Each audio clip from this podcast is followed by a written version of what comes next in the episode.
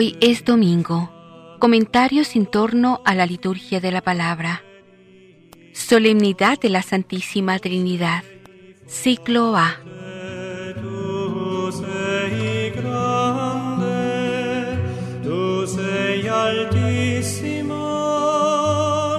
La devoción a la Santísima Trinidad se inició en el siglo X y a partir de esta época se fue también difundiendo su fiesta litúrgica, entrando en el calendario romano en el año 1331. Si bien desde el comienzo del cristianismo la oración litúrgica se ha dirigido al Padre por mediación del Hijo y en el Espíritu Santo, y el mismo Jesús habló de Dios como una comunión de amor y manifestó el misterio de las tres divinas personas.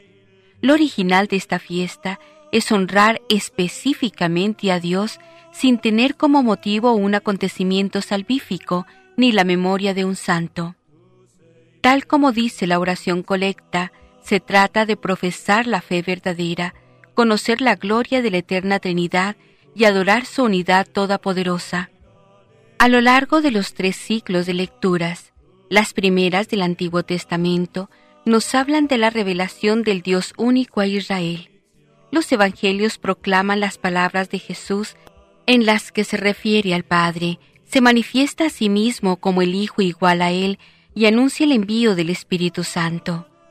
Por último, las lecturas apostólicas recogen la experiencia profunda de la filiación divina adoptiva, por la que los cristianos pueden conocer el amor del Padre, la gracia que manifiesta y comunica el Dios y hombre Jesucristo, y la comunión del Espíritu Santo, vínculo de unidad de la intimidad de Dios y en la comunidad eclesial. La antigua Iglesia hispánica, en los siglos V al VII, enseñó magníficamente la fe trinitaria, sobre todo en los concilios de Toledo, y de su liturgia procede el prefacio propio de esta solemnidad. Es consolador saber que nuestro Dios es uno solo, pero no solitario. Concilio VI de Toledo, año 638 amor puro que solo busca darse de forma creadora y llevarnos a participar en su unidad vital y eterna.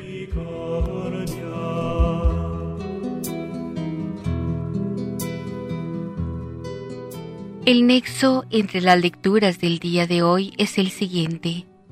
La gracia de nuestro Señor Jesucristo, el amor del Padre y la comunión del Espíritu Santo estén siempre con ustedes con este saludo trinitario se nos manifiesta el sentido de esta solemnidad litúrgica. La Iglesia en este día quiere adentrarse en el misterio uno y trino de Dios y de su incomparable amor por el género humano. La lectura del libro del Éxodo nos narra el momento misterioso en el que en el Sinaí y en forma de nube Dios se revela a Moisés como el Señor compasivo y misericordioso. La petición que hace Moisés a continuación conmueve el corazón. Si he obtenido tu favor, que mi Señor vaya con nosotros, perdona nuestros pecados y tómanos como heredad tuya. En la segunda lectura Pablo habla del Dios del amor que ofrece la paz a los corazones. En este día, por tanto, nos introducimos de algún modo en la intimidad de Dios. Lo contemplamos como Dios trino y uno, Dios paciente y misericordioso, nos revela su vida íntima y nos invita a compartir de un modo inefable esta vida por la adopción como hijos suyos. En efecto, Dios ha amado tanto al mundo que entregó a su Hijo unigénito para que todo el que crea tenga la vida eterna. Dios quiere que el hombre tenga vida y la tenga en abundancia.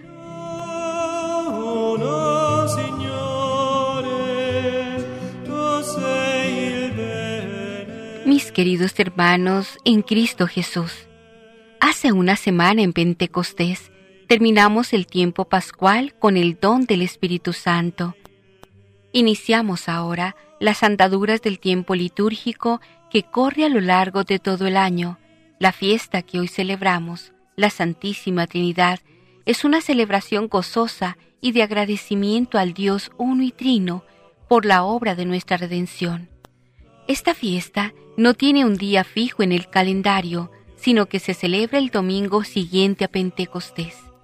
Las lecturas que hoy escucharemos nos presentarán el misterio de un Dios compasivo y misericordioso, tan cercano que nos sale al encuentro en Cristo para ofrecernos su amistad, amor y comunión, junto con la posibilidad de una vida sin fin. El Señor te brinda una nueva oportunidad para tomar conciencia de la dimensión trinitaria de toda tu vida cristiana.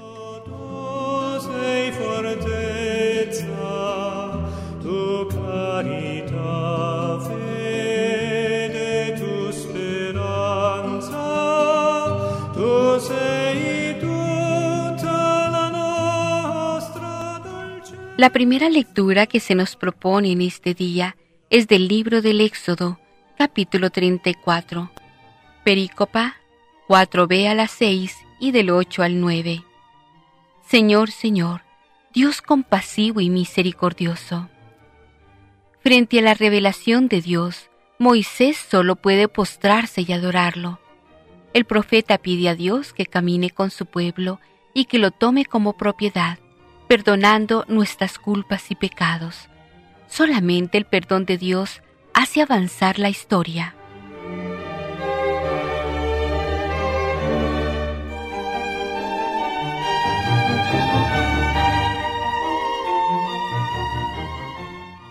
El salmo responsorial en el día de hoy está tomado del libro del profeta Daniel 3, 52-56.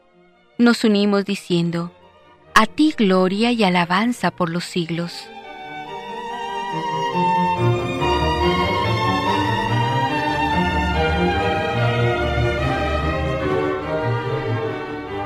La segunda lectura en la Eucaristía de este domingo es de la segunda carta del apóstol San Pablo a los Corintios, capítulo 13, versos del 11 al 13.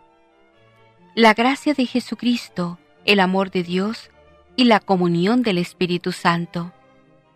¿Cómo entender el misterio de la Santísima Trinidad? San Pablo nos devela el misterio de la segunda lectura de hoy. Se trata de experimentar en nuestra propia vida la gracia de nuestro Señor Jesucristo, el amor de Dios y la comunión del Espíritu Santo. Este es el saludo de despedida de la segunda carta, una fórmula netamente trinitaria.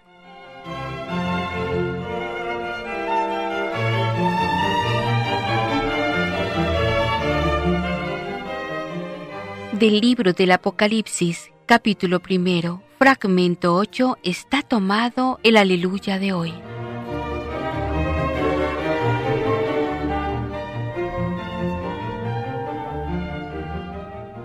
El sagrado evangelio que hoy se proclama es de San Juan, capítulo tercero, versículos del 16 al 18. Dios mandó su Hijo al mundo para que se salven por él. Dios quiere que todos sus hijos se sienten a su mesa, a esa mesa de salvación y de amor.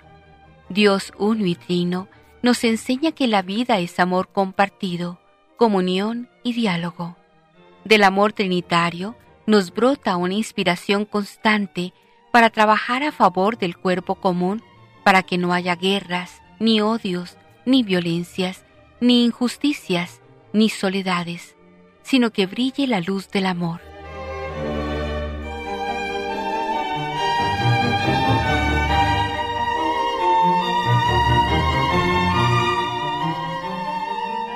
Liturgia de la Palabra.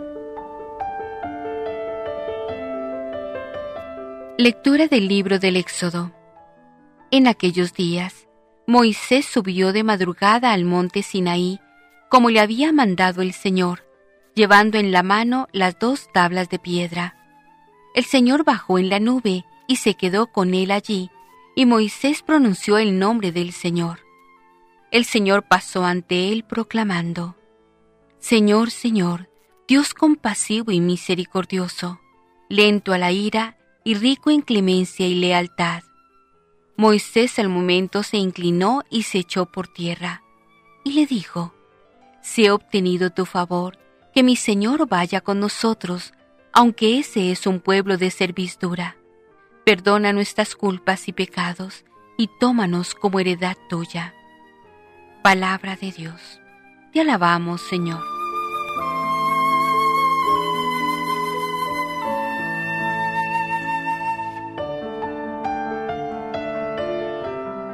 A ti gloria y alabanza por los siglos.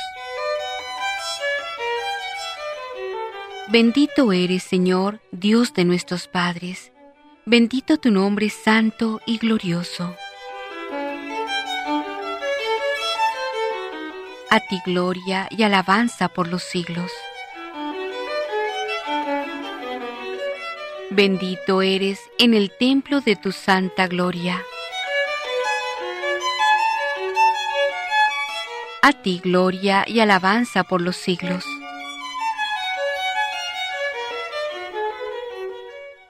Bendito eres sobre el trono de tu reino. A ti gloria y alabanza por los siglos. Bendito eres tú que sentado sobre querubines sondeas los abismos. a ti gloria y alabanza por los siglos. Bendito eres en la bóveda del cielo. A ti gloria y alabanza por los siglos.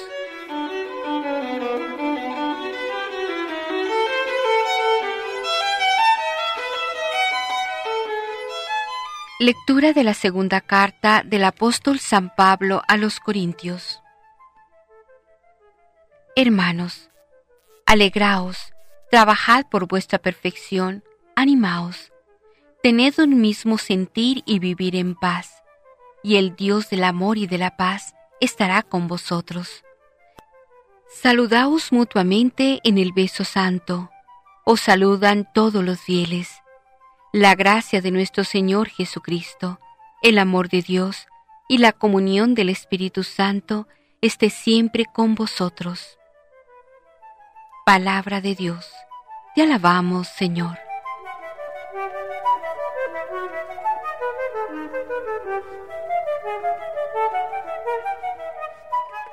Aleluya, aleluya. Gloria al Padre, y al Hijo, y al Espíritu Santo al Dios que es, que era y que vendrá. Aleluya.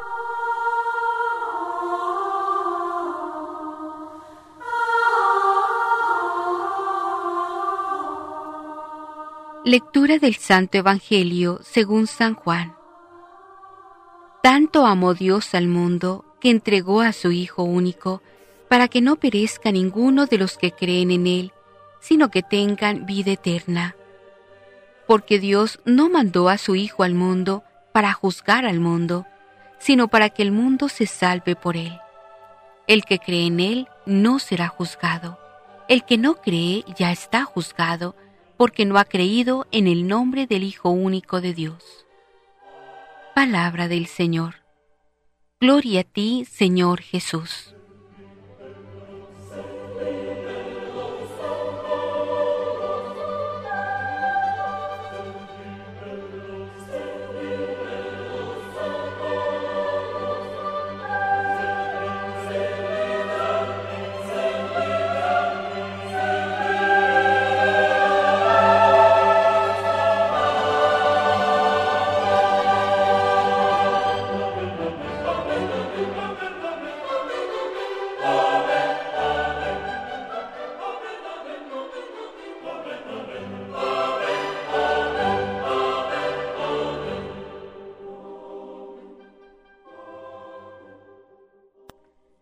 Comentarios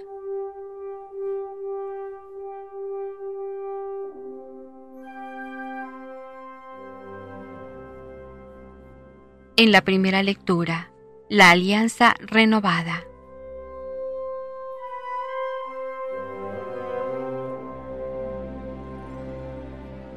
Renovación de la alianza es el tema del el capítulo 34 del libro del Éxodo.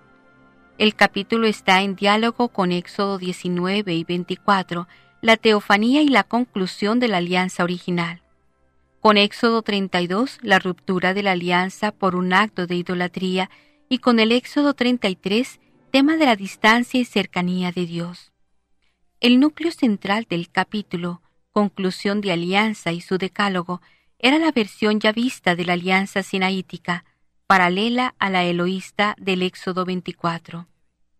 Esta versión fue utilizada al fundirse ya vista y eloísta para representar un acto de renovación precedente fundacional de la renovación cúltica permanente. La mención de las tablas rotas y el dato de la inscripción de otras tablas al principio del capítulo establecen el ligamen con el texto anterior.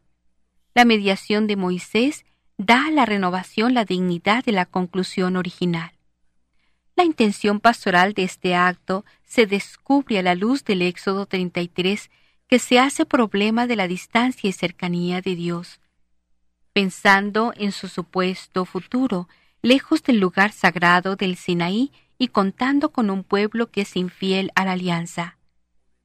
Ese convencional futuro es ya pasado y presente para los autores y sus destinatarios, y por lo mismo, su adelanto es fundamentación histórica retrospectiva de la realidad de su momento es la respuesta a una pregunta que el pueblo debe hacerse. ¿Cómo sigue este pueblo siendo el pueblo de la alianza a distancia del Sinaí, lejos de la presencia del Dios en el monte, con una actitud que lleva en la misma fe la duda y en su comportamiento la infidelidad a la ley? Por esa insinuada pregunta habla el pueblo todo a lo largo de los tiempos.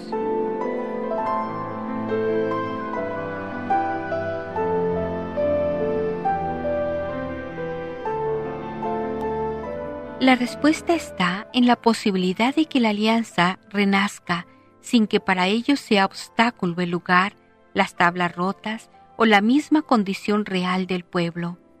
El lugar de la presencia de Dios no es solo el Sinaí, sino el que indican sus signos. Las tablas pueden volver a escribirse. El verdadero lugar de la alianza está en la misericordia de Dios, que se manifiesta en toda situación y en el hombre que le busca, llevando consigo su condición real. Dios será siempre el misterio inaccesible y el pueblo estará siempre a distancia de él. Pero Dios se hace cercano en todo lugar y condición por los hombres de Dios, los carismáticos, los profetas, los santos. Ellos son los que pronuncian el nombre del Señor sobre su pueblo y por el nombre le hacen presente sin necesidad de una espectacular teofanía sinaítica en tempestad y fuego. El Moisés que sube al monte y que entra en la tienda representa a todos los mediadores que vendrán. Dios no está directamente a la vista del hombre, pero pasa junto a él, pronunciando sus atributos de compasión, misericordia, clemencia y lealtad, como el que perdona el pecado y exige justicia el que se manifiesta en el juicio y en la gracia. Esas propiedades o aspectos de Dios son las huellas de su presencia, mostradas al hombre en su camino, en los acontecimientos de la historia y en la profundidad de la persona. Ante las señales de su presencia, el hombre se reconocerá siempre pecador, pues no llegará nunca a cumplir debidamente el precepto fundamental de la alianza, amor a Dios y al hombre pero a la vez se sentirá siempre llamado a volver a la alianza, que se renueva sin cesar al renovarse la actitud del hombre, y así sigue siendo el ámbito de la realización del pueblo de Dios en la comunidad humana.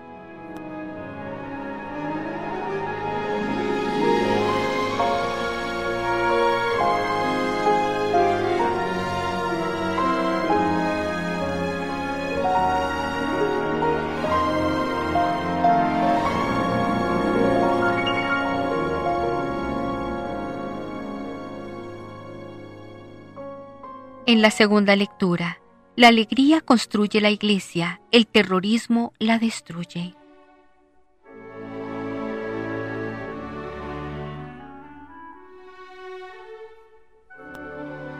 La segunda carta a los Corintios, la más personal y explosiva de Pablo, termina con una calurosa exhortación a la que hoy llamaríamos horizontalidad comunitaria. Para eso lo primero es la alegría La alegría fue siempre un signo de los tiempos mesiánicos, pero Pablo le asigna una función social, la de ser signo de la comunión de los miembros del cuerpo de Cristo. La persecución estoica que indudablemente encontramos en la doctrina de la Iglesia cuerpo, en la primera Corintios 12 y en Romanos 12, es enriquecida con una aportación original paulina. Los estoicos hablaban de una intercomunión en el compadecer, pero a Pablo eso le parece pobre, teniendo en cuenta su noción bíblica, lograda ya en la primitiva comunidad cristiana, de la fuerza vital de la alegría. Por eso añade al compadecerse el con alegrarse. 1 Corintios 12:26. Y así, en esta misma carta, en su capítulo primero, verso 24, había dicho, Nosotros no pretendemos dominar en vuestra comunidad de creyentes, sino todo lo contrario, somos unos meros colaboradores de vuestra alegría. En una comunidad cristiana no debe dominar un clima de terror, ni siquiera de terror sacro, sino más bien de distensión. Para ello, es necesario que haya entre los diversos miembros una actitud de mutua comprensión. Arreglaos mutuamente, daos ánimo, tened un mismo sentir y vivid en paz. Este es el lenguaje que debe usar un verdadero pastor evangélico y no ese otro lleno de insinuaciones terrorizantes y de amenazas indefinidas.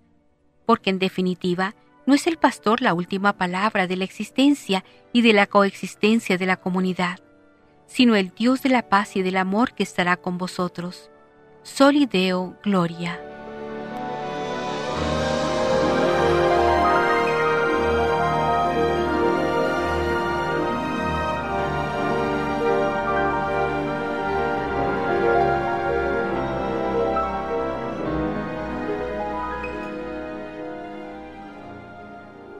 En el Evangelio, el amor de Dios.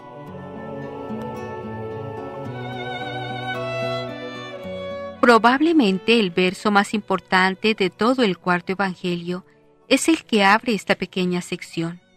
La afirmación clara y terminante del amor de Dios como la causa verdadera, última y determinante de la presencia de su Hijo en el mundo afirmación necesaria dentro del contexto en que está formulada, porque inmediatamente antes ha sido mencionada la figura del Hijo del Hombre.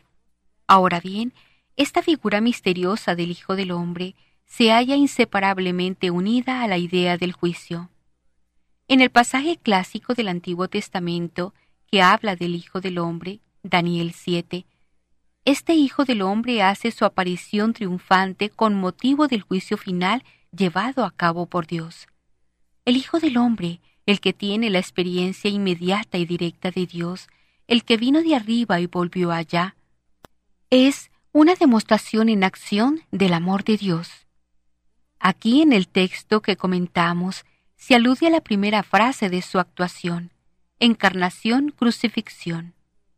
Tanto amó Dios al mundo. La intención más clara de Dios es que el mundo se salve. La palabra mundo hace referencia al mundo de los hombres. Por eso nos envió a su Hijo, para dárnoslo a conocer. Juan 1.18. Y mediante este conocimiento llegar a la posesión de la vida. Juan 17.3.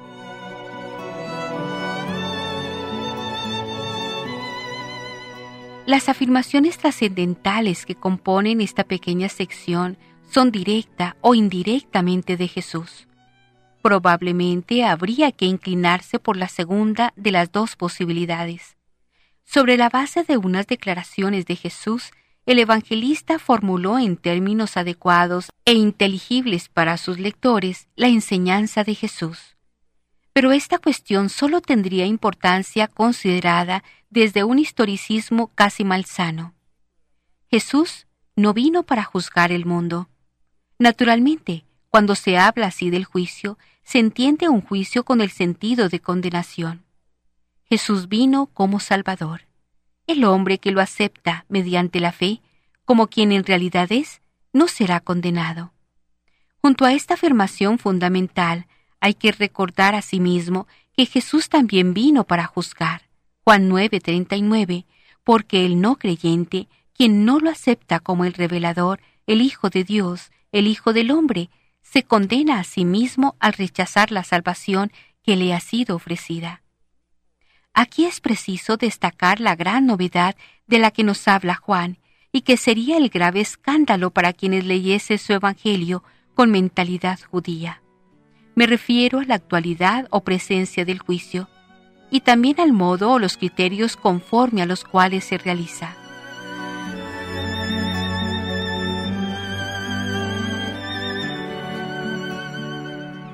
Según la mentalidad judía, el juicio se realizará al fin de los tiempos, cuando todos los hombres sin excepción, vivos y muertos, fuesen reunidos ante el triunfal divino. Es la concepción prevalente y casi única que tenemos también en los evangelios sinópticos. Aspecto de futuridad que sigue siendo válido. El mismo Juan en otras ocasiones habla del último día. Pero el acento y la particularidad del cuarto Evangelio, como ya apuntamos, es que ese acontecimiento futuro se adelanta al momento presente, en la llamada escatología realizada, aunque no final.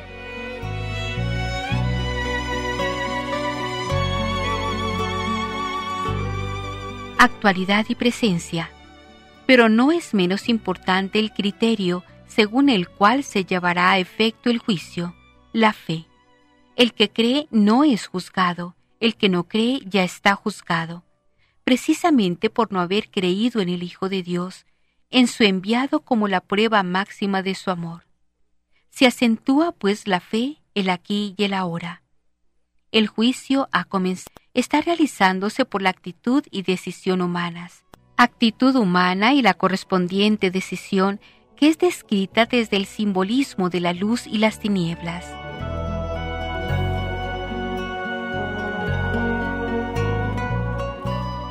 luz y tinieblas.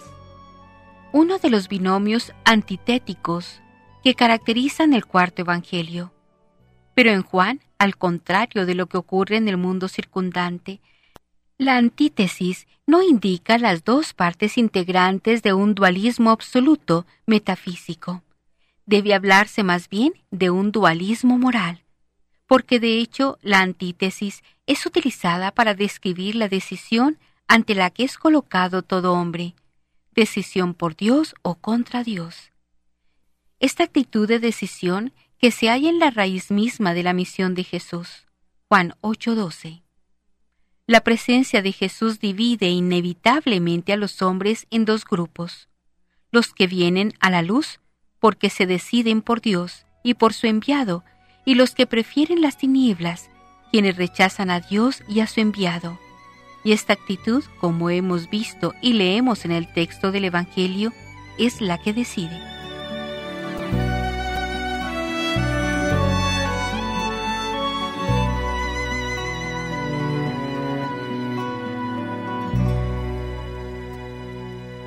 Ecos de la Palabra A ti Dios Padre Eterno, a ti Hijo Único, a ti, Espíritu Santo Defensor, Santa e indivisible Trinidad, te confesamos y te alabamos con el corazón y con la boca por los siglos. Estamos celebrando el Domingo de la Santísima Trinidad. ¿Y qué celebramos este domingo? Celebramos a Dios como todos los domingos. Celebramos la salvación que Él realizó y nos hace presente y ofrece incesantemente en la Eucaristía. Pero hoy celebramos a Dios confesando de manera más explícita y consciente la realidad de su misterio divino personal, tal como Él mismo nos lo ha revelado. Así lo reconoce la Iglesia en la oración de entrada de esta Eucaristía. Te damos gracias, Padre, porque has enviado al mundo a tu Hijo Jesucristo, la palabra de la verdad, y al Espíritu de la santificación para revelar a los hombres tu admirable misterio. Nadie hubiera penetrado jamás en el misterio de Dios si Él mismo no se hubiera manifestado. ¿Quién es Dios? ¿Cómo es Dios? ¿Cuáles son sus rasgos más propios? Moisés lo quiso saber y se lo preguntó. Y el Señor pasó ante él proclamando, Señor, Señor, Dios compasivo y misericordioso, lento a la ira y rico en clemencia y lealtad. Frente a las imágenes distorsionadas de Dios como un ser despótico y vengativo, Él nos muestra su más íntima realidad personal, caracterizada por el amor, la compasión, la misericordia, la fidelidad. San Pablo habla de él como del Dios del amor y de la paz. Qué bello retrato de Dios nos hace el apóstol con solo dos palabras. Dios es amor y paz. Por eso todo lo que se opone al amor y a la paz niega a Dios, contradice a Dios. Pero el retrato verdadero de Dios Padre lo trazó su propio Hijo. En su diálogo con Nicodemo, Jesús nos reveló las entrañas de misericordia del Padre para con todos nosotros. Tanto amó Dios al mundo que entregó a su Hijo único para que no perezca ninguno de los que creen en Él, sino que tengan vida eterna. En el Domingo de la Santísima Trinidad recordamos y agradecemos la revelación del misterio de Dios, una revelación que no se realiza solo con palabras, sino sobre todo con obras, obras de amor. Tanto amó Dios al mundo que entregó a su Hijo único. Cuando los cristianos hablamos de Dios, no nos referimos a un ser solitario, incomunicado, alejado del mundo, al que no le afectan el destino y los problemas de los hombres. No. Hablamos de Dios como Padre de misericordia, que nos ama tan entrañablemente que no duda en entregarnos a su propio Hijo, para que nadie se pierda, para que todos tengamos vida y salvación. Porque Dios no es solo Padre, Dios del amor y de la paz, sino también el Hijo único Jesucristo, enviado por el Padre para realizar la salvación de los hombres. Jesús pudo llevar a cabo la obra de la redención humana, porque Él es el Hijo de Dios encarnado, de la misma naturaleza que el Padre, verdadero Dios y verdadero hombre.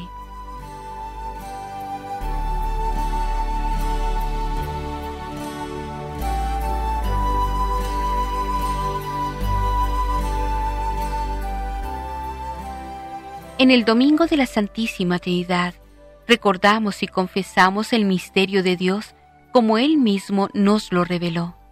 Dios es el Padre, rico en misericordia, que quiere que todos los hombres se salven y lleguen al conocimiento de la verdad.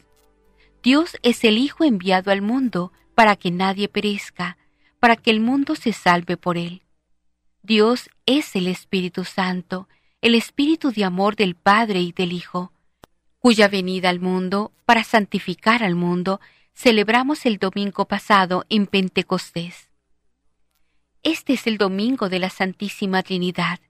En él celebramos al único Dios, un solo Dios, que es amor, y por eso, porque es amor, no puede ser soledad y aislamiento, sino comunión, comunión de vida y amor entre el Padre, el Hijo y el Espíritu Santo, que sin dejar de ser tres personas distintas, constituyen un solo Dios, un solo Señor.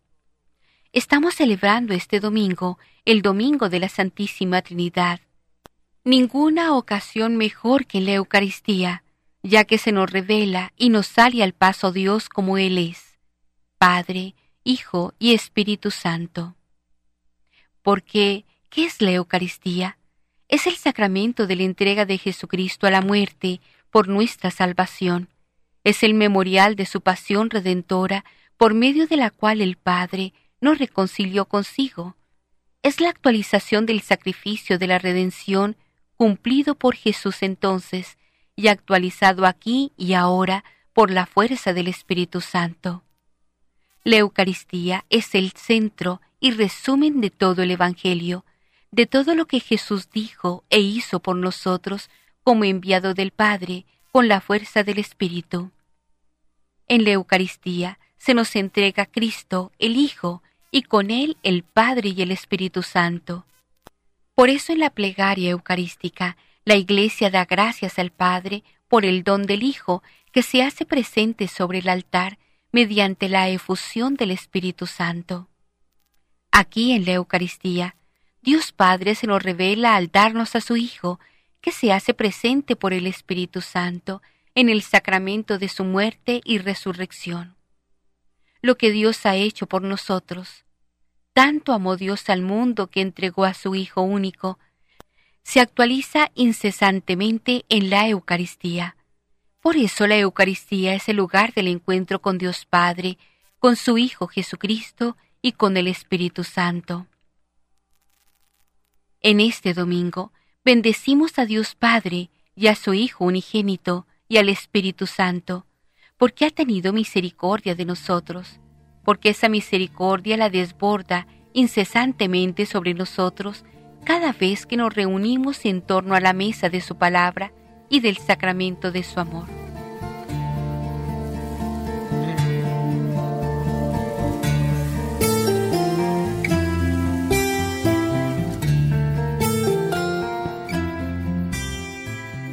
El misterio de la Santísima Trinidad que hoy celebramos y adoramos es ante todo y sobre todo misterio de amor hacia adentro entre las tres divinas personas y hacia afuera, porque la obra de la creación y de la salvación son obra del amor de Dios Padre, Hijo y Espíritu Santo.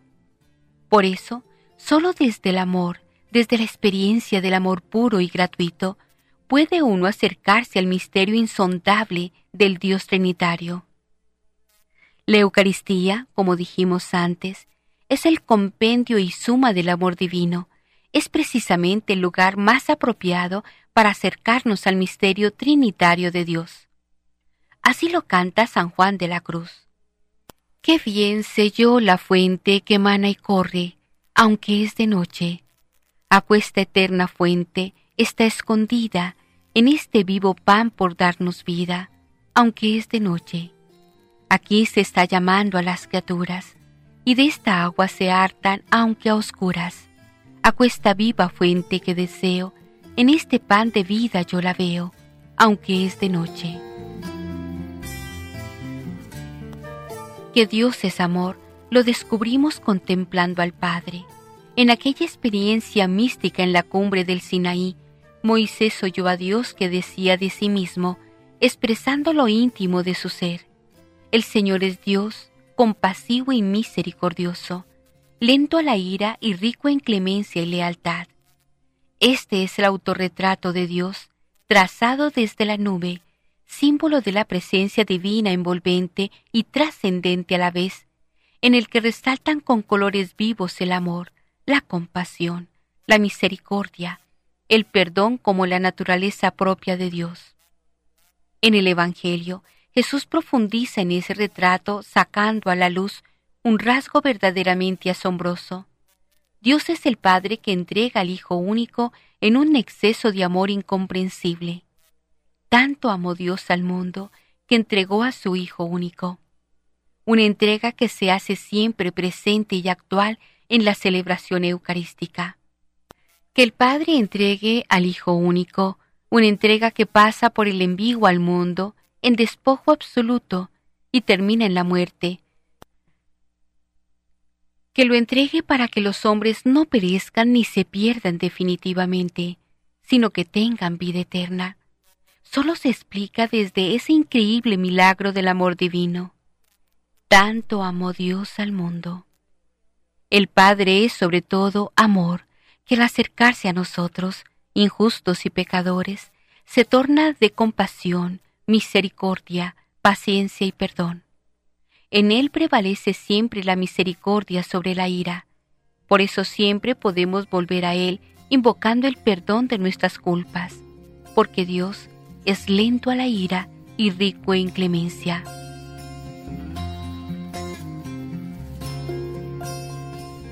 Jesucristo es el testimonio vivo del amor del Padre. Él fue enviado para cumplir una misión de amor, la salvación del mundo. El Evangelio habla de salvación, de la obra de la salvación realizada por Jesús, y se refiere sobre todo a la salvación de la muerte eterna, a la que nos arrastra y empuja el pecado. La salvación del hombre es la realización plena de lo que es, criatura e hijo de Dios, y para lo que ha sido creado. para vivir por siempre en comunión y amistad con Dios. Ahora bien, que siendo pecadores, enemigos de Dios, tengamos salvación, o como dice el Evangelio, vida eterna, esto solo es posible porque el Padre nos ama de un modo y en una medida infinita, tan infinita que es su propio Hijo la medida de su amor por nosotros. Los has amado a ellos, le dice Jesús a su Padre, como me has amado a mí. Juan 17, 23. Pero la realización concreta de la salvación del mundo por amor es la obra del Hijo. Hemos sido salvados por el amor del Hijo. Como el Padre me ha amado, así os he amado yo. Juan 15, 9. El Hijo es expresión y fruto del amor del Padre. Es por eso mismo que Él también es amor, un amor que penetra toda su existencia y que irradia en todos sus gestos, en sus palabras y obras. Asimismo, se refería cuando dijo a los discípulos que nadie tiene mayor amor que el que da la vida por sus amigos. Juan 15, 13. Pero Pablo vio todavía un amor más grande porque Cristo murió por los impíos, siendo nosotros todavía pecadores, Cristo murió por nosotros.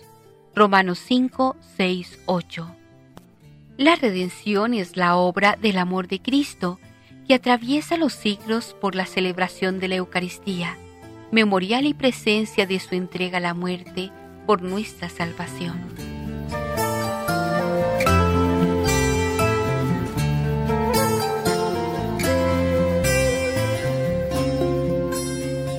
El amor que es Dios Padre, que se revela y se hace presente en el Hijo, solo llegamos a comprenderlo y aceptarlo en la fe. Por la fe nos abrimos al amor, nos dejamos interpelar y transformar por el amor del Padre y del Hijo. Y esta es la obra del Espíritu Santo, pues como dice el apóstol, el amor de Dios ha sido derramado en nuestros corazones por el Espíritu Santo que nos ha sido dado. Romanos 5, 5. El Espíritu Santo nos introduce en el misterio del amor del Padre y del Hijo por la fe. Sin fe no hay amor, y sin amor no hay salvación, porque la fe sin amor no sería verdadera, pues siempre se trata de la fe que actúa por la caridad. Gálatas 5, 6.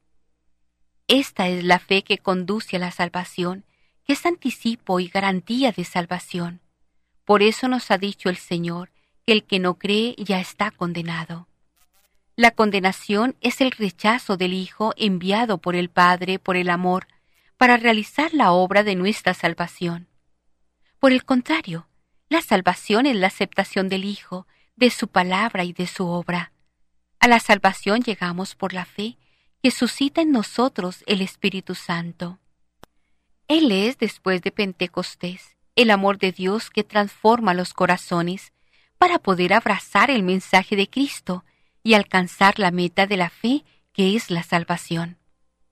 Por el Espíritu Santo, Cristo en la Eucaristía continúa haciendo presente y ofreciendo a los hombres de todos los tiempos y lugares la obra de la redención realizada con su muerte y resurrección. El misterio trinitario de Dios que hoy confesamos y celebramos de un modo particular. Es así fuente de consuelo, de paz y de alegría, porque es el Padre el que quiere nuestra salvación, es el Hijo el que la lleva a término, y es el Espíritu Santo el que nos pone en camino por la fe y nos la comunica por el amor. Es este misterio de amor que celebramos en cada Eucaristía, el que nosotros estamos llamados a testimoniar de palabra y de obra. De él bebió el Padre San Juan de Mata, y aquí se gestó, en la celebración de la Eucaristía, la fundación de la Orden de la Santísima Trinidad, la cual saludamos muy especialmente hoy para la redención de los cautivos. De la fuente del amor que es Dios Trinidad, brota el amor a los perseguidos, a los pobres y a los cautivos. Bendito sea Dios Padre y su Hijo unigénito, y el Espíritu Santo, porque ha tenido misericordia de nosotros.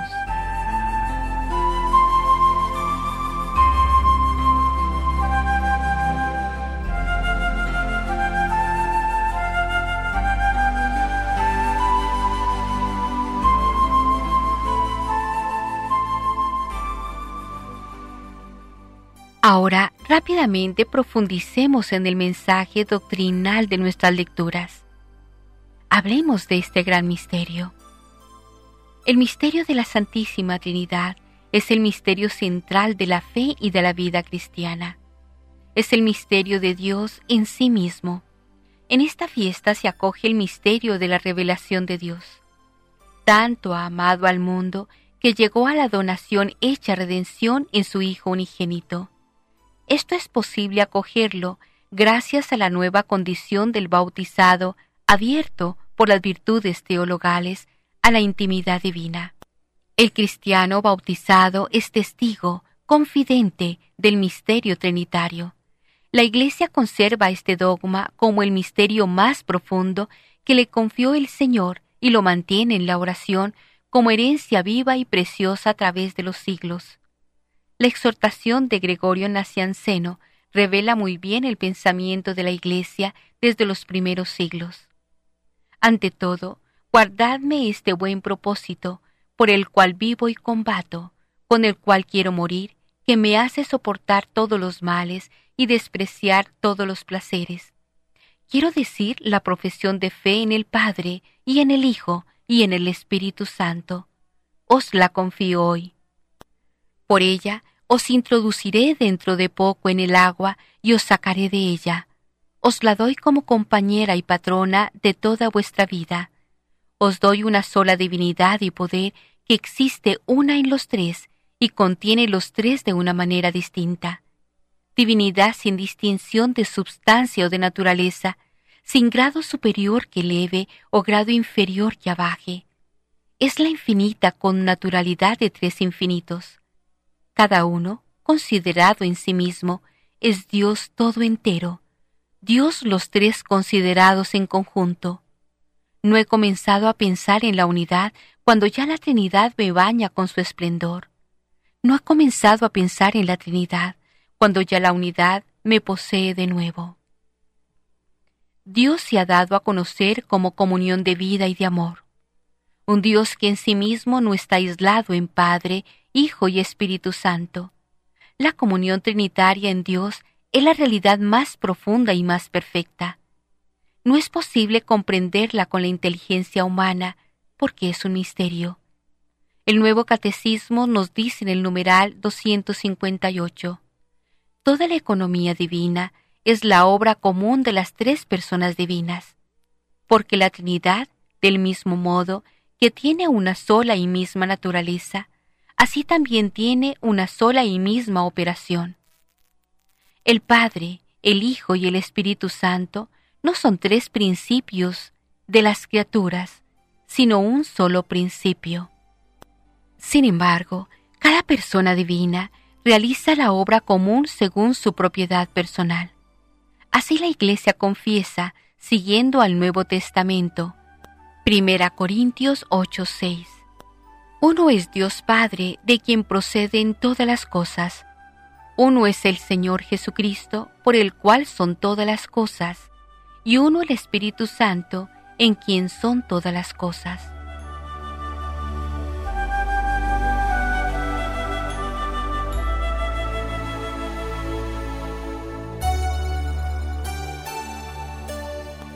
Ahora, hablemos del saludo la gracia de nuestro Señor Jesucristo, el amor del Padre y la comunión del Espíritu Santo esté siempre con ustedes. Con estas palabras comienza el saludo trinitario paulino. En efecto, es la experiencia de fe y de vida cristiana la que llevó a Pablo a formular esta bella bendición usada ahora en cada celebración eucarística. El cristiano experimenta a lo largo de su vida la gracia de Cristo, que es el don de la redención. Con la recepción de los sacramentos, actualiza y hace propios los dones que le deja Cristo. Él nos introduce en calidad de hijos adoptivos en el misterio trinitario. Por medio de Cristo tenemos acceso en un solo espíritu al Padre. Efesios 2:18. A lo largo de su vida, el cristiano ha de buscar imitar a Cristo en sus virtudes, aplicando las enseñanzas del Evangelio a todas sus acciones y relaciones humanas. Experimentar el amor del Padre es experimentar la realidad de su providencia divina. Al Padre se le atribuye la creación de cuanto existe y su conservación. Dios Padre rico en misericordia y bondad, tardo a la ira y muy clemente. Lo experimentamos al ver la pequeñez y debilidad de nuestro ser. Dios Padre ha querido introducirnos en su misma intimidad al enviarnos a Jesucristo, camino que nos lleva a Él. El Espíritu Santo mora en nosotros, actúa en nuestra oración. Cuanto hacemos en la vida es bajo su influencia, inspira la mente, mueve la voluntad, alienta las virtudes, etc., para que en Él glorifiquemos con Cristo a Dios Padre.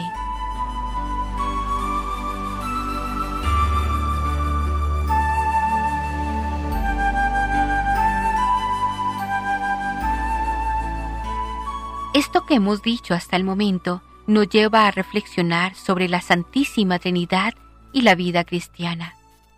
Por medio de las virtudes teologales que nos elevan al nivel sobrenatural, podemos experimentar una amistad creciente con cada una de estas personas divinas.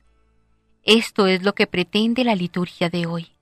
En esta experiencia misteriosa se fundan la alegría, la paz operante, el ideal de santidad y de perfección personal y comunitaria, la concordia fraterna y el fervor entusiasta que deben caracterizar toda la comunidad eclesial.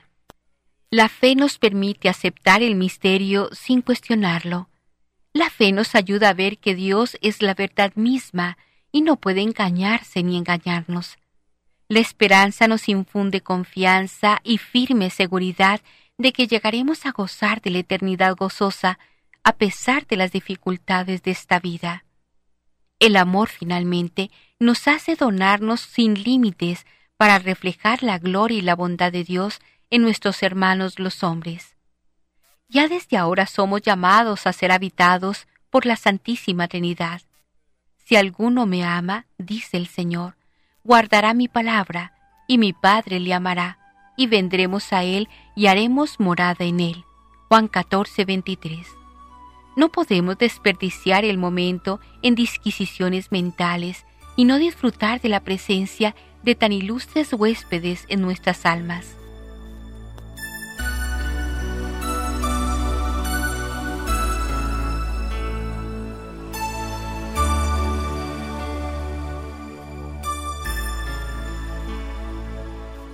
En una sociedad como la nuestra, que por una parte tiene sed del misterio de Dios, pero por otra se aleja de la práctica litúrgica y sacramental de la Iglesia, nos conviene ayudar a nuestros hermanos a descubrir por experiencia las maravillas y tesoros de nuestra fe en la Santísima Trinidad. No basta una formulación teórica, que también es importante. No basta saber que Dios es uno en tres personas. Es necesario que este misterio se viva de modo experiencial. Debemos ayudar a nuestro sacerdote a promover entre nuestros hermanos que sientan y experimenten el amor de Dios Padre, la amistad profunda y generosa con Cristo Señor, la presencia amorosa del dulce huésped de sus almas. Ciertamente, ayudará mucho la predicación, pero no cabe duda que el mejor modo de transmitir a Dios es haciendo uno mismo la experiencia de Dios. Conocemos muchas personas ignorantes en cuanto a la ciencia, pero sabias en cuanto a la experiencia con Dios. Carecen de la instrucción más básica y sin embargo han hecho una profunda experiencia de Dios que pueden transmitir a los demás con profundidad. En este sentido, qué importante se revelan las primeras oraciones que aprenden los niños de labios de sus madres, o de sus educadoras en la catequesis. Esas oraciones aprendidas bajo el calor del hogar acompañan al hombre en las más variadas vicisitudes de la vida. El misterio trinitario se hace así, el misterio del amor, el misterio que se adentra en el corazón del hombre, el misterio por el cual el hombre aprende a relacionarse con Dios, con un Dios trascendente y a la vez un Dios íntimo que inhabita en el alma. En la catequesis podemos hacer hincapié en aquellos signos trinitarios que practicamos diariamente como son el acto de signarse, el rezo del Gloria al Padre, al Hijo y al Espíritu Santo, la bendición de la mesa o de otros momentos del día. Romano Guardini tiene explicaciones excelentes sobre algunos de estos signos, que valdría la pena profundizar.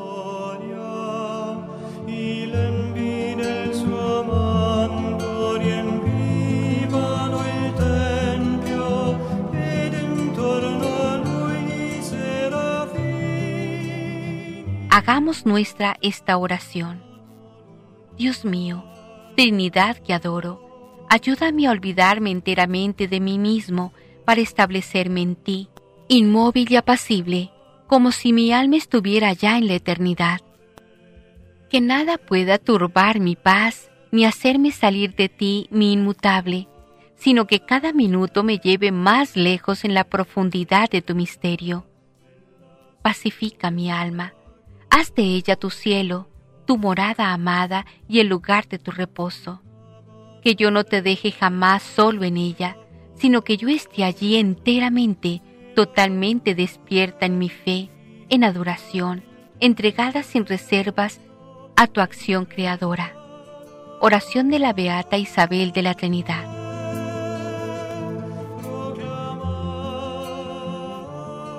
Un feliz domingo para todos.